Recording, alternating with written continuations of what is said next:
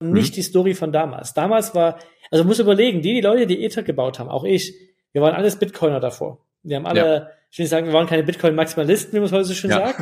Also, die jetzt sagen, Bitcoin ist anderes. Nein, wir waren, wir kommen aus der technischen Seite von Bitcoin. Das hat uns technisch begeistert. Und wir hatten nicht vorgehabt, eine zweite digitale Währung zu bauen. Mhm. Es war auch nicht der Plan, ein Konkurrenzprodukt zum Bitcoin zu bauen, sondern Hallo und herzlich willkommen beim Crypto Education Podcast von Crypto Nerds. Wir erklären dir einfach und verständlich alle Themen rund um das Web 3.0, sodass du einen sicheren und nachhaltigen Einstieg in die Kryptowelt hast. Und jetzt viel Spaß bei der heutigen Folge mit deinem Host Erik Heinemann.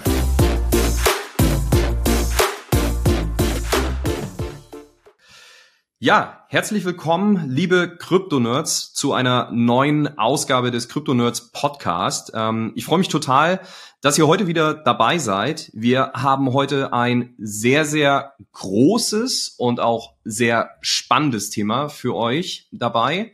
Und auch, würde ich sagen, einen sehr, sehr spannenden Gast, der uns tiefe Einblicke in das Thema geben kann. Worum geht's heute? Das ist das Thema Tokenisierung. Tokenisierung ist ein Thema, was mehrere Billionen groß sein wird in den nächsten Jahren. Analysten haben prognostiziert, dass bis 2030 vier bis fünf Billionen US-Dollar an tokenisierten digitalen Wertpapieren ausgegeben werden könnte. Also das ist eine riesige Zahl. Und um euch heute ein bisschen besseren Einblick zu geben, ja, wie das Thema funktioniert, warum es das überhaupt gibt, habe ich mir heute den Christoph Jensch eingeladen. Christoph ist Geschäftsführer und Gründer von Tokenized. Was Tokenized macht, das werden wir in Kürze besprechen. Sehr, sehr spannend, muss ich sagen, und auch sehr neu am deutschen Markt. Von daher bleibt auf jeden Fall bis zum Ende dran, ja, sonst verpasst ihr da was. Und der Christoph ist schon sehr, sehr lange im Ökosystem aktiv. Christoph, ich sag hier an der Stelle hoffentlich nicht zu viel, aber du bist einer der wenigen Leute, die sehr, sehr früh in dem Ethereum-Netzwerk dabei waren, das proaktiv mitentwickelt haben und, soweit ich dich da richtig verstanden habe, gerne korrigiere mich, hast du sogar direkten Kontakt zu Vitalik Buterin gehabt. So, das ist ja für viele da draußen, ja, auch für viele Fans äh, von Ethereum ist das ja so das Größte, ja. Ähm, insofern freue ich mich total, dass du heute hier dabei bist und sag doch vielleicht nochmal selbst in deinen eigenen Worten, wer du bist, was du machst und wie du überhaupt zum Thema Krypto gekommen bist. Gerne. Also vielen Dank für die Einladung. Freut mich, hier dabei zu sein. Ähm, ja, wie bin ich zu Krypto gekommen? Ich selber bin erstmal eigentlich Physiker. Ich bin Familienmensch, habe eine große Familie, äh, bin ja in kleinen Städtchen mit weiter. Aber ich habe während meines, äh, während meiner Doktorandenzeit mich für äh, Computersimulation ähm, damit beschäftigt, auseinandergesetzt. Das waren, wir haben physikalische Simulationen gemacht auf Grafikkarten und dabei brauchte ich viele Grafikkarten. Als ich danach gesucht bin, gesucht habe, bin ich auf sogenannte Krypto-Miner gestoßen oder Bitcoin-Miner. Die haben mhm. damals noch mit Grafikkarten Bitcoins erzeugt. Und das ist eigentlich, wie ich das Thema reingekommen bin. Es war 2013 mhm. im Sommer gewesen, bisschen umgespielt mit Bitcoin, fand das extrem spannend und als Doktorand hat man nebenbei noch ein bisschen Zeit für andere Dinge. Hab dann so ziemlich alles gelesen, was man lesen konnte. Und damals war das noch möglich, alles zum Thema zu lesen. So viel gab es dann noch nicht, 2013. und bin dann so ja. Ende 2013, also Anfang 2014 auf das Ethereum White Paper von Vitalik Buterin gestoßen. Und das war für mich so der große Aha-Moment. Bitcoin war für mich schon mal dieses, eine dezentrale Gruppe von Leuten, die sich irgendwie organisieren und dieser dezentrale Konsensus, das ist das erste Mal digitales Geld, total faszinierend. Aber jetzt der Gedanke, alles andere könnte nach demselben Prinzip ablaufen. Und Ethereum war dieses, dieses Smart Contracts, ich kann jetzt alles bauen und das hat dieselben Eigenschaften wie Bitcoin. Also dezentral, Konsensus, Ledger, alles was man eben so hat bei Bitcoin. Und das war für mich ja mindblowing. So, ich habe mich dann entschieden, Sommer 2014 meinen Doktor zu pausieren, bis heute. Ich bin kein Doktor und der mhm. Ethereum Foundation beizutreten. Mhm. Ich habe dann Vollzeit zusammengearbeitet und war in regelmäßigen Austausch mit Vitalik Buterin. Wir waren eine kleine Gruppe. Es waren so damals 20 Leute ungefähr. Ich habe direkt mit mhm. Gavin Wood zusammengearbeitet, der macht heute Polkadot. Und ich war der Chef-Tester. Also meine Aufgabe war gewesen, tausende von Tests zu schreiben, die das Ethereum-Protokoll ähm, beinhalten und wer die Tests durchläuft, schaut, ob seine Implementierung des Protokolls kompatibel damit ist. Das heißt, ich konnte immer Vitalik und Gavin sagen, was sie falsch machen. Hat sehr viel Spaß gemacht. So, es war so diese Testaufgabe. Danach habe ich die DAO mhm. gemacht. Also ich bin dann rausgegangen 2000, Ende 2015, das war nach anderthalb Jahren, habe die Firma Slocket gegründet, habe dann die DAO, das war damals das größte Crowdfunding ever mit 150 Millionen Dollar gemacht, was technisch geschaltet ist. Wer lang genug dabei ist, kennt die Geschichte. Es gab dann ein mhm. Hardfork von Ethereum, heute gibt es Ethereum Classic und Ethereum. Ist inzwischen gibt es drei Bücher, die dazu geschrieben sind, zwei Filme werden gerade dazu gemacht. Also da ist heute nicht das Hauptthema, aber es war eine extrem spannende Zeit 2016, eine sehr extreme Zeit. Ja. Auch für mich persönlich natürlich. Danach weiter Slocket gemacht, äh, 2019 verkauft und habe mich dann neuen Themen gewidmet und das ist eben jetzt vor allem Tokenized und dem Thema Tokenisierung. Mhm. Okay, perfekt. Vielen, vielen Dank da für die für die Ausführung. Also ähm, Christoph ist ich glaube, äh, einer der wenigen Menschen, die sehr, sehr tief, gerade auch in der technischen Entwicklung mit dabei sind und schon sehr, sehr lange im Ökosystem sind, umso mehr, ja, freue ich mich total, dass du heute hier dabei bist. Ähm, das Thema Tokenisierung kursiert da draußen immer wieder. Riesige Zahlen werden damit in Verbindung gebracht, aber lass uns doch vielleicht mal einfach anfangen und mal runterbrechen. Was ist denn für dich überhaupt Tokenisierung? Also ein Token ist ja technisch nichts weiter als eine Eintragung in der Datenbank, dass dir da was gehört. So. Aber ein Token verhält sich genauso wie eben ein Bitcoin oder ein Ether oder noch viele andere. Vom, von, man kann ihn leicht transferieren. Man hält ihn in sein Wallet. Das ist, was ein Token technisch ist. Das Interessante ist eigentlich, was der Token repräsentiert.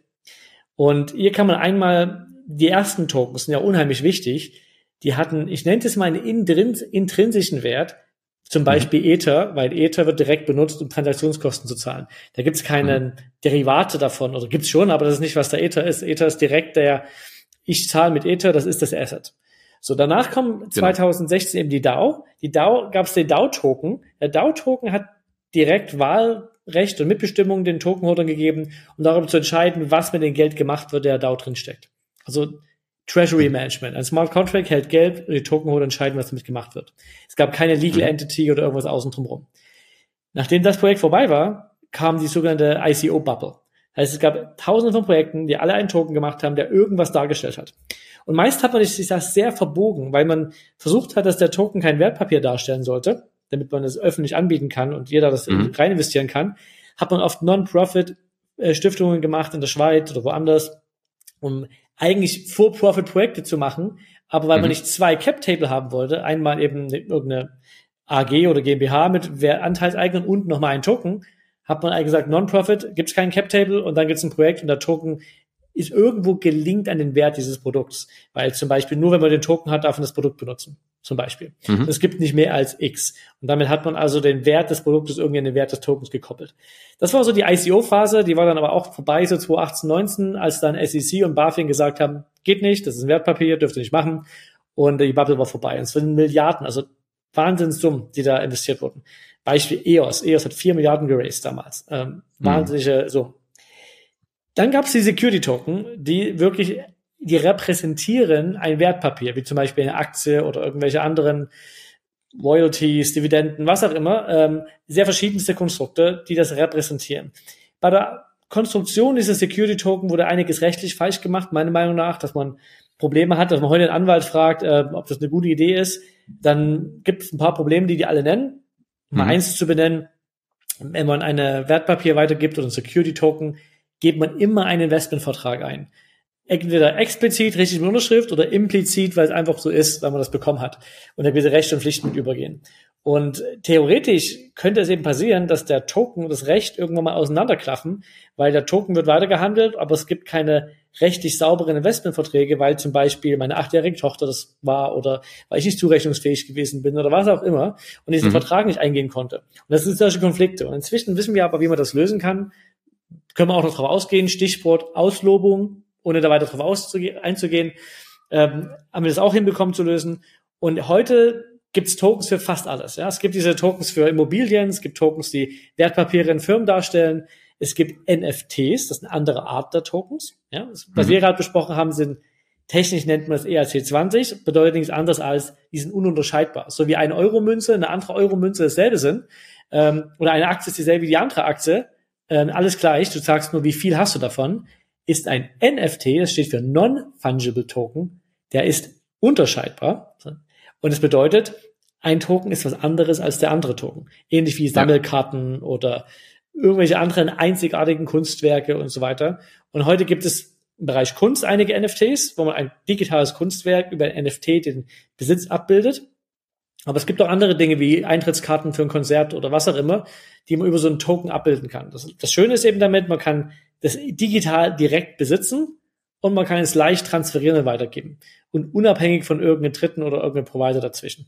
So, das ist mal so, eine, so ein Auszug aus der ganzen Tokenwelt und Tokengeschichte, die es da draußen gibt. Also Tokenisierung ist ein super großer Begriff, der alles bedeuten kann. Muss ich immer im Detail angucken, um was geht's gerade eben. Aber im Endeffekt ist immer digitalen Besitz abbilden über einen handelbaren oder transferierbaren Asset eben in Token. Mhm, genau. Also haben wir jetzt äh, wirklich einen sehr, sehr schnellen Ritt an der Stelle durch die Themen gemacht. Ähm, vielleicht nochmal, um auch unseren Hörern, die nicht immer ganz so tief schon in der Materie drinne sind, wir haben verschiedenste Themen jetzt hier ähm, durch, durchgesprochen. Also einmal das Thema ICO ist den meisten vielleicht bekannt. Ja, das ist, äh, äh, steht für Initial Coin Offering. Das heißt, irgendwo gab es in einer gewissen Zeit, äh, also wann war es, 2016, 17 so um den Dreh, da war es ja ein richtiger, richtiger Hype äh, in der Zeit. Da hat ja irgendwie jeder und alles Geld aus dem Nichts gedruckt, ja, mit Initial Coin Offerings. Äh, das ist das, wofür ICO steht. Ja, ähm, das war eine sehr wilde Zeit. Ähm, ich glaube aber auch einfach eine sehr unreife Zeit des Marktes, ja, oder auch der Investoren, weil man fast in alles Geld reingegeben hat, ja, und ähm, sehr, sehr hohe Risiken eingegangen ist. Jetzt ist es ähm, so grundsätzlich, Tokenisierung beziehungsweise von wo kommen wir eigentlich? Wir hatten Bitcoin, mit dem alles gestartet ist, ja. Und ähm, ich glaube, Vitalik war ja auch Teil äh, der Bitcoin-Community zum Start, ja? ja, und hat dann gesagt, okay, aber äh, es muss doch noch mehr Möglichkeiten geben, ja, äh, das, das Ganze nutzbar zu machen. Und daraus heraus ist ja letzten Endes dann Ethereum erstand, äh, entstanden, dann auch mit dem Entwicklerstandard ERC20 für Smart Contracts, um daraus wirklich auch Real-Life-Anwendungen beziehungsweise äh, echte Use Cases auf die auf die Chain zu bringen, beziehungsweise ähm, ja jetzt ein Token ist nichts anderes als ein Anteil an etwas. So und wie der ausgestaltet ist, ja, ähm, das kommt dann immer drauf an, was für eine Art von Token es gibt. So ja, also das ist so mal die historische Einordnung. Und Ethereum hat dort da seinen ganz eigenen Weg gewählt. Wie du schon gesagt hast, am Anfang war Ether selbst einfach nur dafür da, um letzten Endes als Wert wie Bitcoin gehandelt zu werden. Aber die Idee dahinter war viel weiter, ja, äh, sondern also insofern, dass man dort gesagt hat, okay, da muss es noch mehr geben. Wir müssen Menschen irgendwie an gewissen Themen teilhaben lassen und da ging das alles so ein Stück weit los. Würdest du das so mit unterschreiben? Ja, aber die Narrative war ein bisschen anders damals. Das okay. war, heute denkt man immer an Ether von, irgendwie virtuelles Geld und Ultrasound Money oder irgendetwas. Das war nicht mhm. die Story von damals. Damals war, also muss überlegen, die, die Leute, die Ether gebaut haben, auch ich, wir waren alles Bitcoiner davor. Wir haben alle, ja. ich will nicht sagen, wir waren keine Bitcoin-Maximalisten, wie man es heute so schön ja. sagt. Also, die jetzt sagen, Bitcoin nichts anderes. Nein, wir waren, wir kommen aus der technischen Seite von Bitcoin. Das hat uns technisch begeistert. Und wir hatten nicht vorgehabt, eine zweite digitale Währung zu bauen. Mhm. Es war auch nicht der Plan, ein Konkurrenzprodukt zum Bitcoin zu bauen.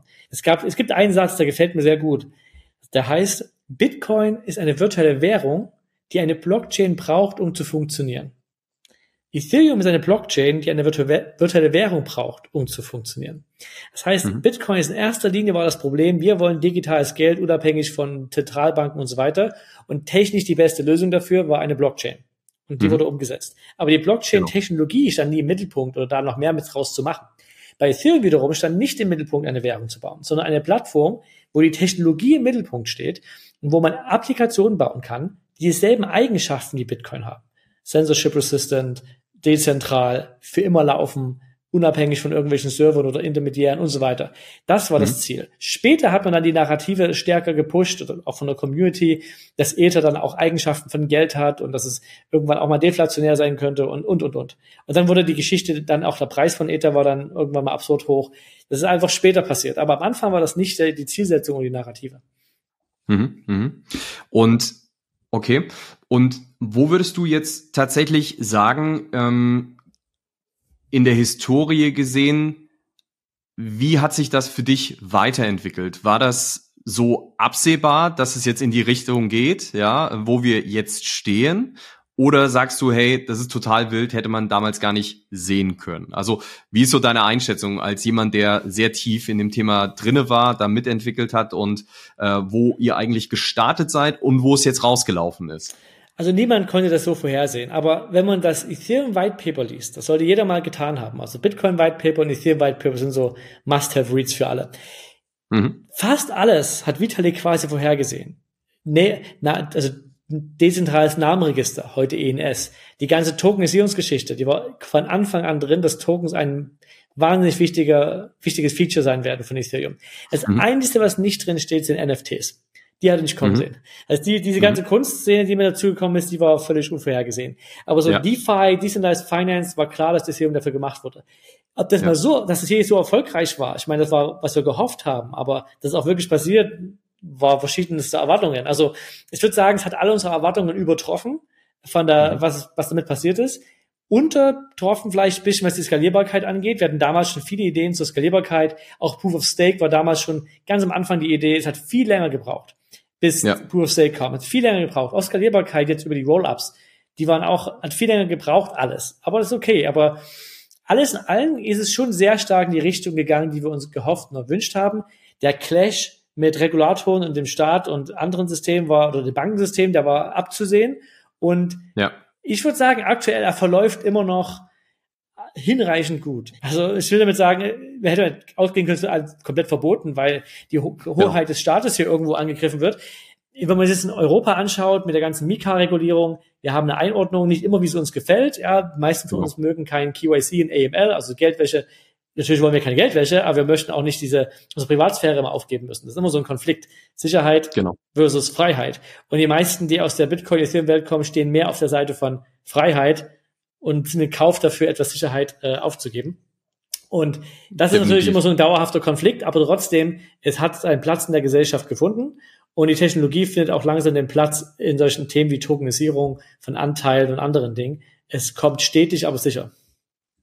Ja, es ist tatsächlich aber auch immer so ein bisschen das. Auf der einen Seite möchte man, dass äh, eine größere ähm, äh, eine größere Zielgruppe Zugriff darauf bekommt, damit das ganze Thema wächst, damit das Ökosystem wächst. Auf der anderen Seite, ja, hat man dann aber vielleicht so das Thema, dass man sagt so, okay, ähm, wir sind jetzt aber diejenigen, die das Ganze geschaffen haben und das Thema letzten Endes soll ja doch auch ähm, so ursprünglich bleiben wie die Schönheit dieser Idee, die es ursprünglich mal war. Und ich glaube, da gehen die Wege halt echt krass auseinander teilweise. Da bilden sich auch verschiedenste Lager. Ähm, ich glaube aber, es ist gut, wo wir jetzt sind, weil es ist in der breiten Masse angekommen. Und der nächste Schritt ist jetzt, die nächsten zwei, drei, vier, fünf, zehn Millionen Menschen da sauber onzuboarden. So und ähm, da ist natürlich Education. Muss, ja, gerne. aber das, das Gute ist ja, wir haben ein permissionless Ökosystem gebaut. Das heißt, wir uns mhm. war von Anfang an klar, jeder kann damit machen, was er oder sie will. Und ich ja. finde, heute das Ökosystem ist die ursprüngliche Vision sowie ganz andere Geschichten alle parallel existent und das ist völlig okay. Also es gibt die Cyber, ja. Cyberpunks, die Hardcore Privacy und ähm, das alles leben und das können die auch alles leben, weil sie haben ja. nun mal alles permissionless, die können ihre dezentralen Exchanges nutzen und Non-Custodial Wallets und es funktioniert alles einwandfrei. Das heißt, diese ursprüngliche Vision ist voll am Leben. Parallel genau. hat sich noch die, die Bankenwelt und die Finanzwelt draufgestürzt. Sie nutzen das in einer sehr, auf eine sehr andere Art und Weise und das ist völlig okay. Dürfen sie machen. Ja. Das ist permissionless Ökosystem. Und es kommt auf einmal noch die Kunstszene dazu, die hat keiner irgendwie auf dem Schirm gehabt und die nutzen das eben jetzt für NFTs. Okay, ist völlig in Ordnung. Das ist ein bisschen ja. wie das Internet. Das Internet kann eben für alles, das war damals, ähm, die Gründer des Internets haben kein YouTube vorhergesehen und vielleicht nicht in der Form oder irgendwelchen E-Commerce oder Amazon und Facebook. Es sind aber allen war klar, jeder kann damit alles Mögliche machen. Wir schaffen hier ein Werkzeug, ja. was für so viel eingesetzt werden kann. Ja. ja, total. Ja, du hast recht. Also es ist äh, eine Art Koexistenz, ja, und, und ja. jeder kann sich so das Best-of äh, für sich raussuchen. Und ich glaube jetzt für die breite Masse, um da den Zugang zu bekommen, ist es ja auch weniger techy geworden. Wir haben einfache UX in den Anwendungen, ja, damit einfach mehr Menschen, die vielleicht nicht so ein hoch, hohes technisches Verständnis haben wie äh, die, die, die, die, die, die Leute, die da schon sehr lange dran sind oder da ist einfach den Zugang hatten, weil es vorher ohne technisches Verständnis gar nicht anders möglich ist. Ich meine, da haben wir uns ja schon wahnsinnig nach vorne, also der eine kann es so sehen, der nächste so, aber ich würde mal sagen, um für die breite Masse zugänglich zu machen, haben wir uns wahnsinnig nach vorne entwickelt, ja, was ähm, die Zugänglichkeit und vielleicht dann auch die Sicherheit für einen Standard-Investoren angeht und vielleicht nicht jemanden, der Krypto jeden Tag lebt und atmet und vielleicht auch noch das technische Verständnis dazu hat. Das war eher so das, was ich damit meinte. Aber du hast recht, es gibt äh, verschiedene Bubbles, die so koexistieren und jeder nimmt sich halt aus, einfach aus dem System das, was für ihn am besten funktioniert. Und äh, wie du schon sagst, ist permissionless. Jeder hat Zugriff drauf und ähm, macht dann halt das draus, was er am, am schönsten als, als, als Umsetzung dafür findet. Also finde ich, finde ich richtig. Ja, total guter Punkt. Um da nochmal so ein Stück weit drauf zu gehen, ähm, vielleicht um nochmal die verschiedenen Arten von Token ein Stück weit besser zu erklären, weil da sind wir auch so ein bisschen drüber gerusht. Was, was für Arten von Token, wenn wir jetzt über Tokenisierung sprechen, was für Arten von Token gibt es, um es einfach nur mal die Übersicht für unsere Hörerinnen und Hörer zu bringen? Also man kann einmal technisch unterscheiden zwischen NFTs, die einzigartig mhm. sind, wie Kunstwerke, Sammelkarten und Co. Und wir nennen es eben die Nicht-NFTs oder technisch den ERC20-Tokens, wo alle Tokens gleich sind, gut geeignet für Aktien, für Geld und so weiter. Das sind erstmal technisch die zwei Unterscheidungen. Denn die mhm. nächste Ebene ist, ist ein bisschen eine aufsichtsrechtliche Geschichte, ist im Utility Token oder Security Token. Utility Token heißt, der Token ist sowas wie ein Gutschein, ist ein Produkt selbst, ist ein Mehrwert, eine eben eine Utility. Die bietet dir irgendwas, mhm. damit kannst du irgendwas tun. Du kaufst quasi hier keine, kein Wertpapier, wo du versuchst, irgendwo rein zu investieren, sondern du kaufst es, weil du es nutzen willst für irgendetwas. Genau, das, also man bekommt gewisse Rechte wie äh, Stimmrechte oder Bezugsrechte, ja, also dass man dort einen gewisse, gewissen ja, Benefit hat. Ja, aber die riechen schon stark nach Security Token. So, das ist dann diese mhm. Abgrenzung zwei. Ne? Das eine ist wirklich mhm. Utility, ich nutze es, um ein Produkt zu nutzen, oder der Token ist das Produkt. Und Security Token, die geben dir oft eben Stimmrechte, Dividenden und alles wirtschaftliche Berechtigung an dem Projekt. Ähm, mhm. Das ist tatsächlich, man kauft ein Security Token, um ein Investment zu tätigen, weil man glaubt, dass es mehr werden wird. Und das ist erstmal ganz unterschiedlich, wenn man die ausgibt, was welche Regeln man dabei beachten muss. Äh, wenn man öffentliche Angebote macht, gibt es eben in Deutschland dabei Regeln, Wertpapierinformationsblatt, Beschränkungen, wie viel investiert werden kann und Informationspflichten und und und. Also es ist einfach anders, ähm, wenn rechtlich anders gehandhabt. Das sind eigentlich so die wichtigsten Unterscheidungen. Mhm, mhm, okay.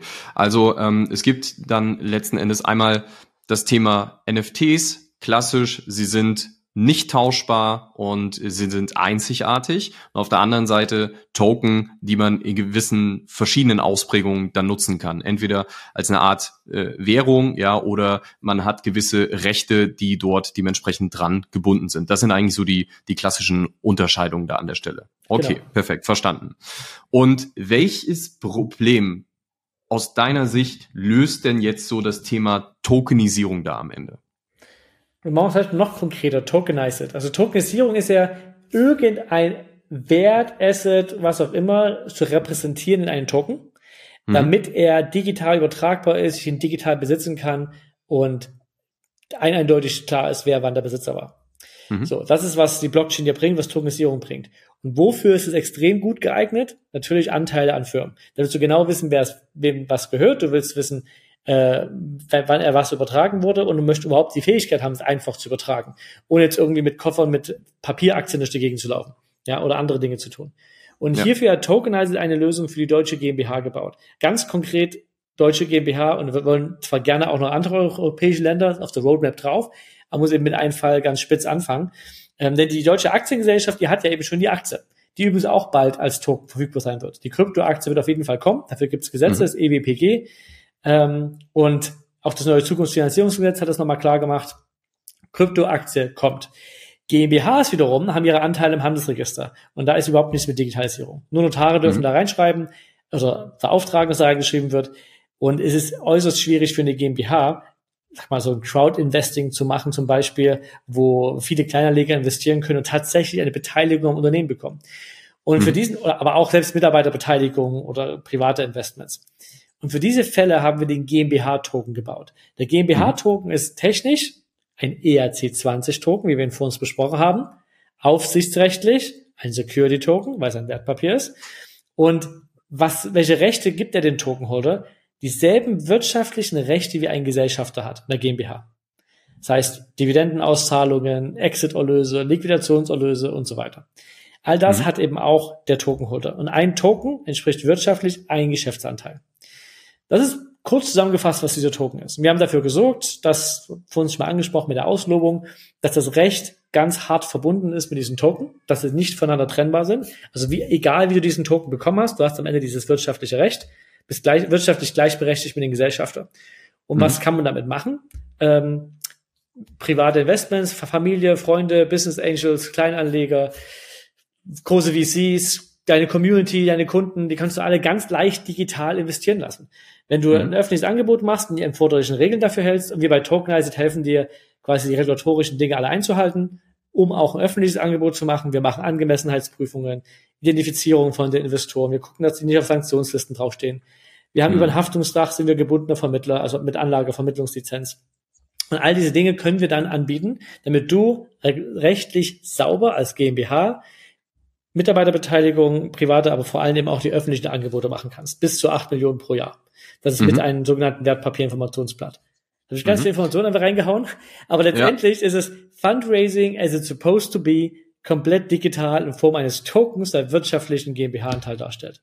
Mhm. Okay, also um das nochmal rauszuzoomen so ein Stück weit, ähm, das heißt, welches Problem löst es am Ende, das Thema Tokenisierung? Das heißt, wir haben eine einfachere Art und Weise als Unternehmung, mir Geld am Kapitalmarkt beziehungsweise sogar am, am Privatinvestorenmarkt zu organisieren und auf der anderen Seite äh, bekomme ich vielleicht als äh, normaler Kapitalanleger, der jetzt keine hunderttausende Euros zur Verfügung hat, die Möglichkeit, in kleineren Anteilen trotzdem an solchen Investments mit teilzunehmen, richtig? Genau, richtig. Man kann 100 Euro von mir aus investieren ja. in den Startup. Und wir machen das digital natürlich, da bekommt ihr einen Token dafür und kein Notargang nötig. Alles ist voll automatisiert über unsere Website oder Web-App. Mhm. Ähm, das ist eben alles möglich jetzt.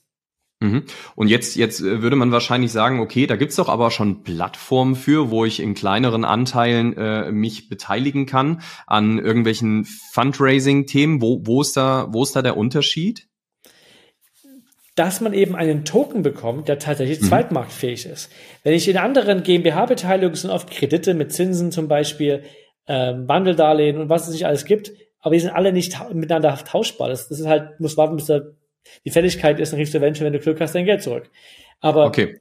was halt das Tolle ist, der Token ist wirtschaftlich ähnlich wie eine Aktie. Mhm. Und jemanden so beteiligen zu lassen, aber an einer GmbH, das ist das Besondere. Ich kann eben dieses Crowdfunding auch kontinuierlich machen. Ich spreche gerne von Continuous Fundraising.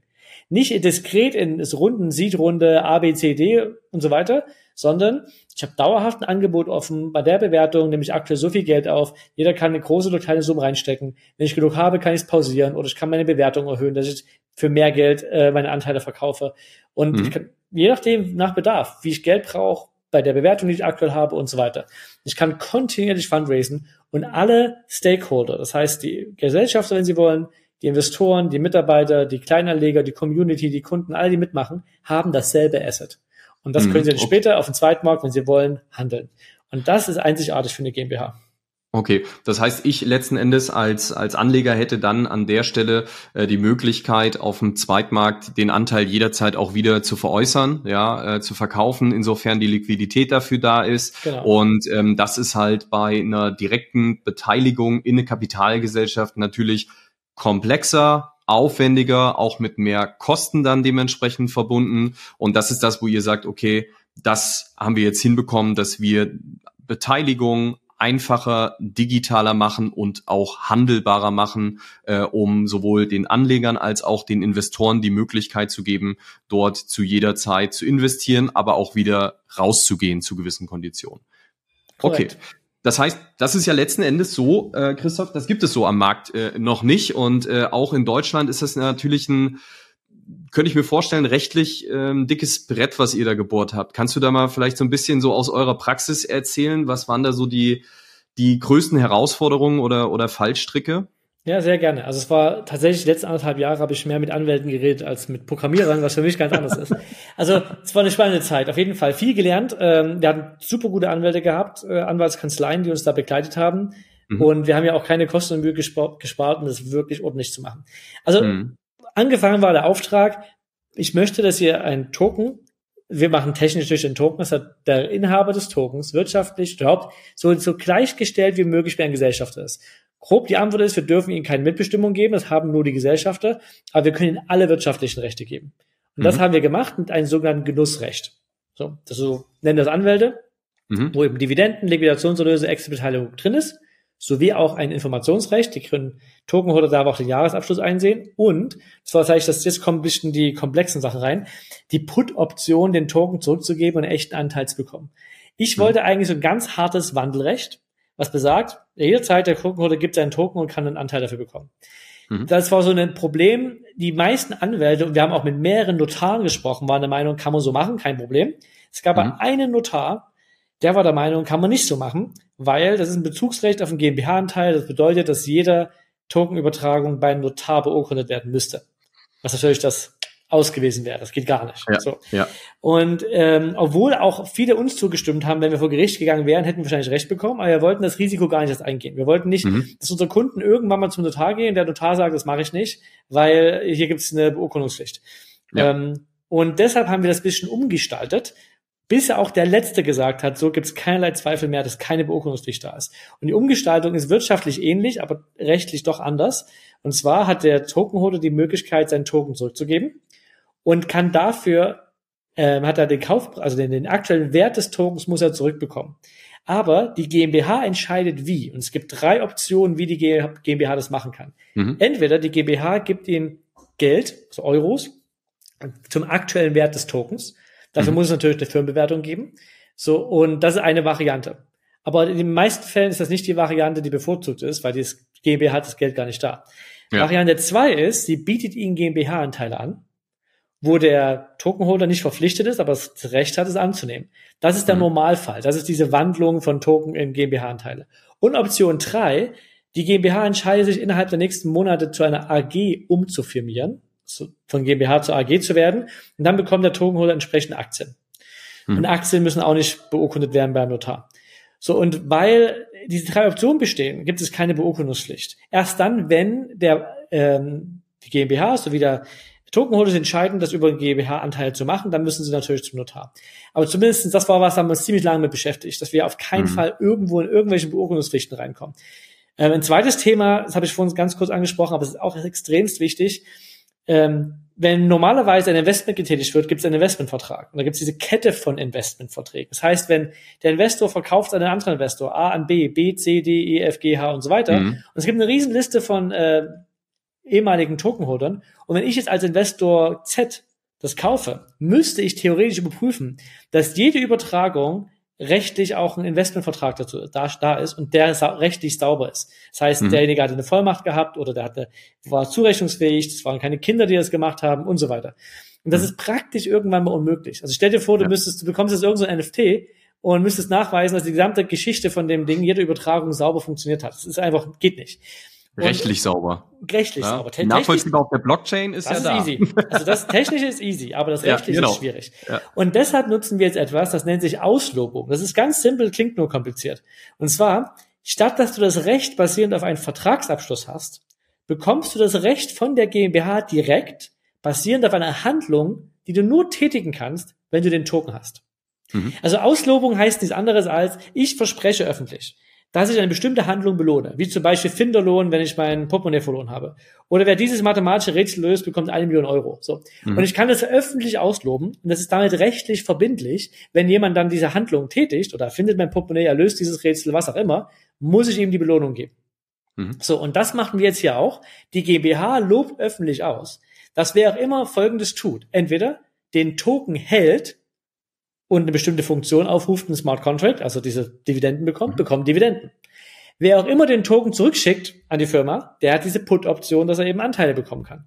Aber all diese mhm. finanziellen Vorteile oder Gesellschaft, wirtschaftlichen Rechte eines Gesellschafters bekomme ich aufgrund einer Handlung, die ich nur tätigen kann, wenn ich einen Token habe. Ja. Als Belohnung quasi. Und damit ist es völlig egal, wie ich den Token bekommen habe.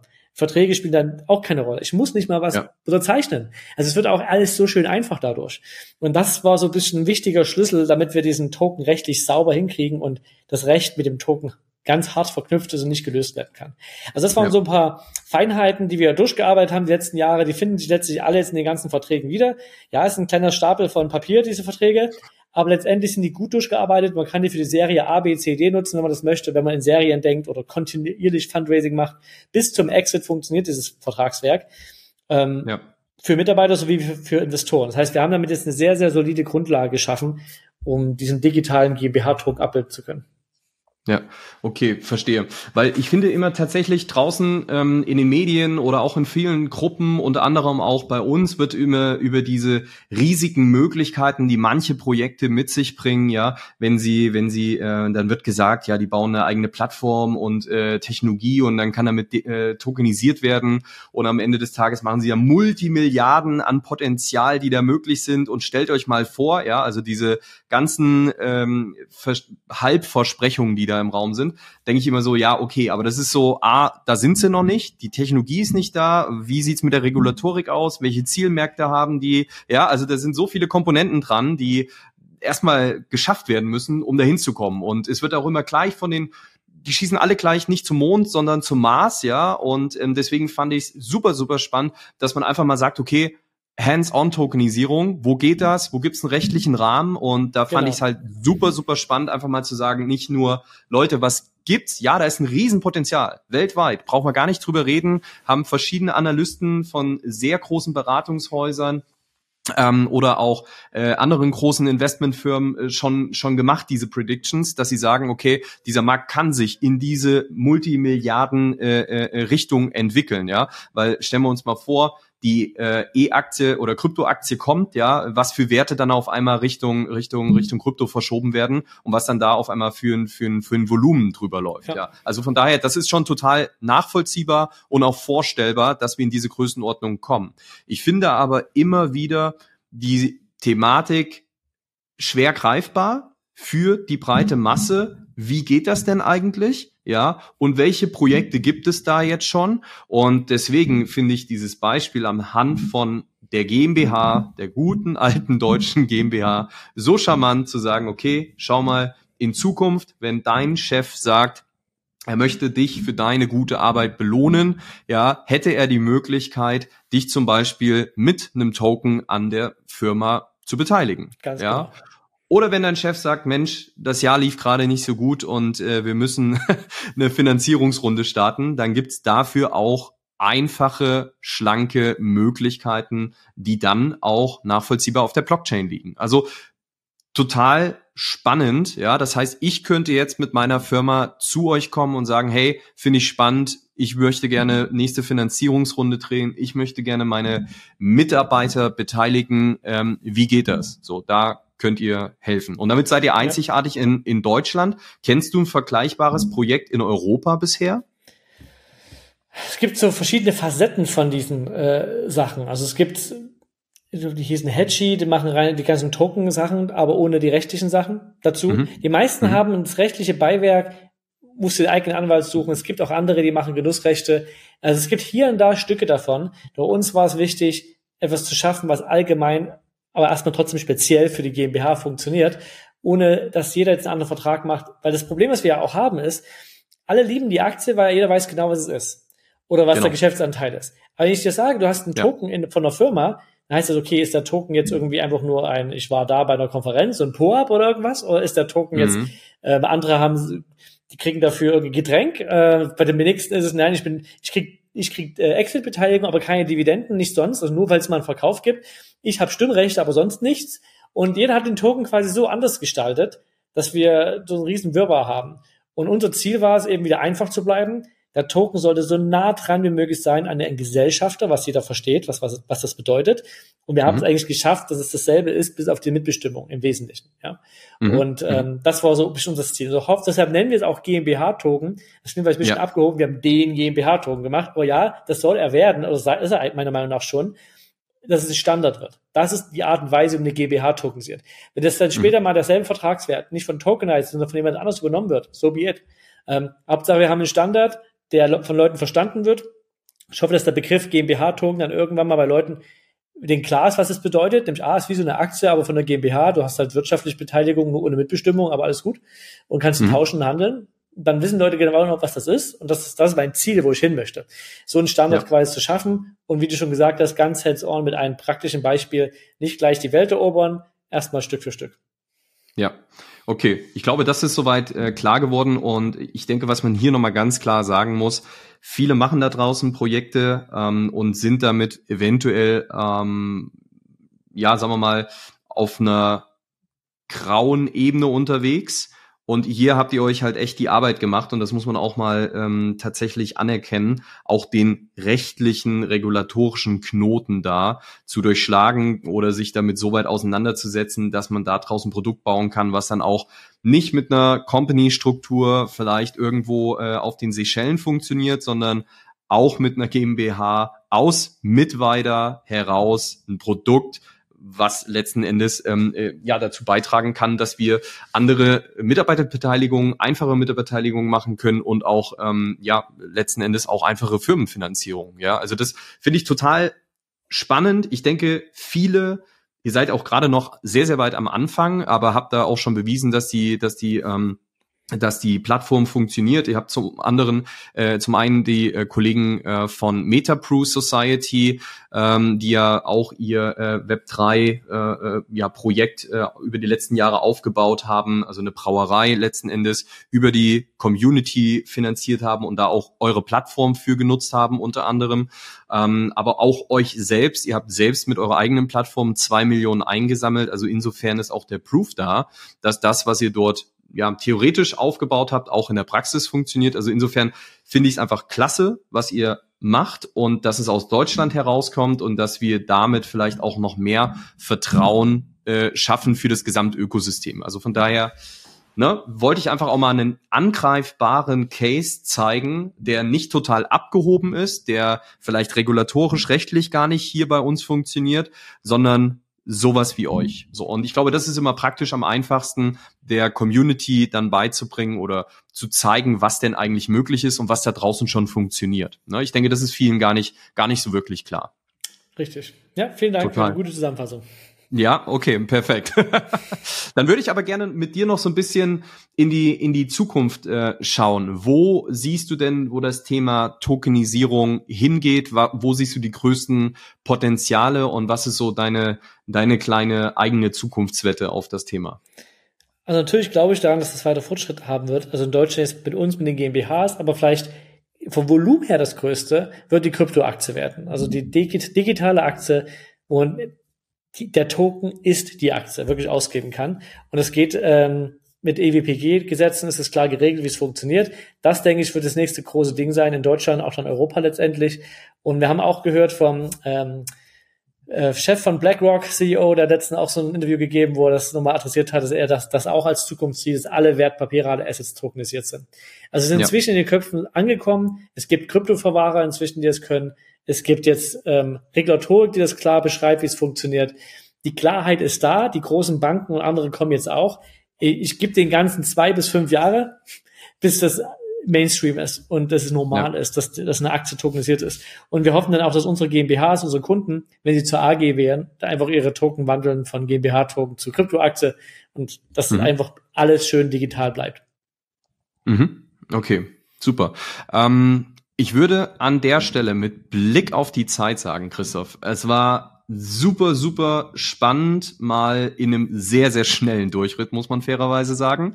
Äh, deine Historie mal zu besser zu verstehen. Ja, du warst da sehr, sehr früh dabei, ähm, hast da sehr viel mitentwickelt und hast jetzt selbst nochmal einen ganz eigenen neuen Standard hier äh, in Deutschland gesetzt und vielleicht auch in Europa. Also wir bleiben weiter an eurer äh, Geschichte dran und vielleicht können wir auch nochmal ein Update irgendwann, vielleicht Mitte gegen oder Mitte Ende des Jahres machen. Wo steht ihr? Was sind neue Projekte und mit, mit wem arbeitet ihr auch so zusammen? Zusammen. Das ist, glaube ich, auch ganz spannend zu hören.